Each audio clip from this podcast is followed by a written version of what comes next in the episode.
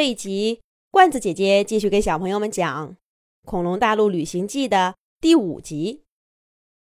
这恐龙博士明明在搞鬼，可是离他出没地点最近的三角龙村，却看起来一切如常，一点线索都找不到。这时，大屏幕再次报警，信号灯显示，恐龙博士又去了三角龙村附近。而这次的位置比沼泽地更近了，在村口二百米外的一条小河边儿。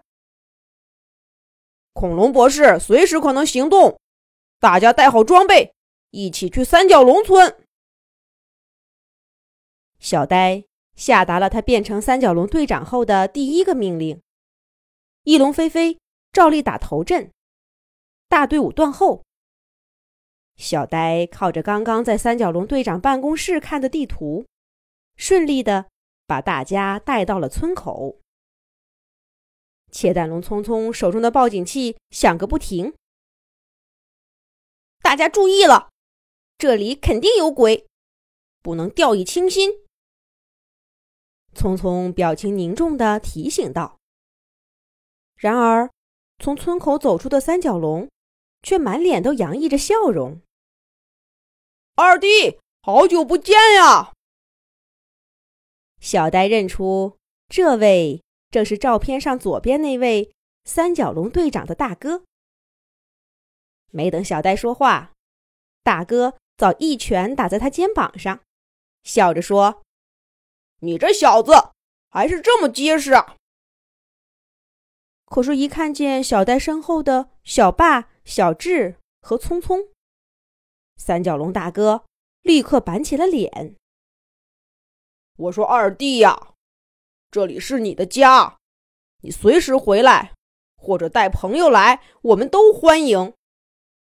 可是看这架势，你们是来执行任务的吧？我刚刚已经跟你那两位先行兵也说了，村子里一切都好得很。”根本就没有什么恐龙博士，你可好？怎么把这大队伍，小智、小霸都带过来了？真没想到，这还没进村儿，就在大哥这里碰了钉子。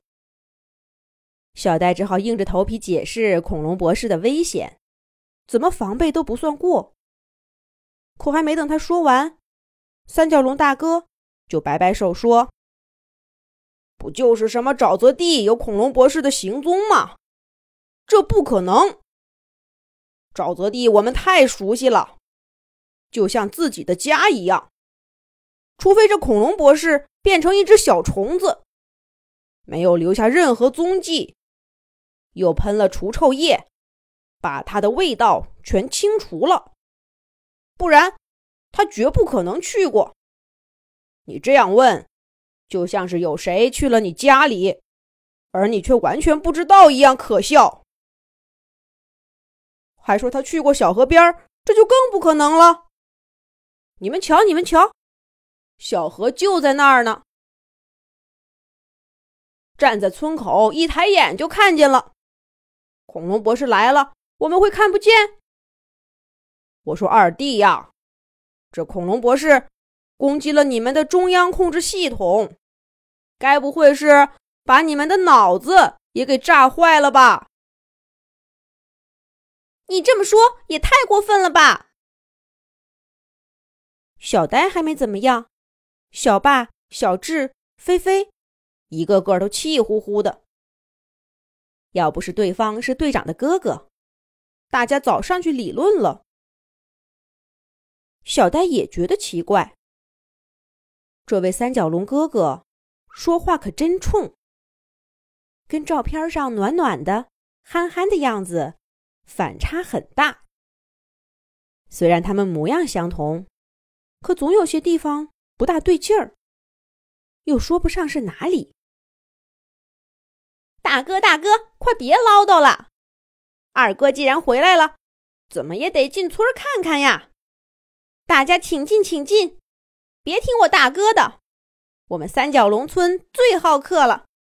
二哥，这边请。三角龙队长的小弟弟闯过来，推着小呆他们进了村。这位三弟是真好客，一路介绍村子里的植物、建筑和村民，时不时讲个笑话，把大哥引来的不快全都驱散了。不过，这村子里的一切，倒印证了三角龙大哥的话：一切如常。村民们的生活平静而快乐，就好像他们已经在这里生活了几万年，还会再这样继续的生活下去。恐龙行动队在村子里转了一圈，并没有发现什么异常。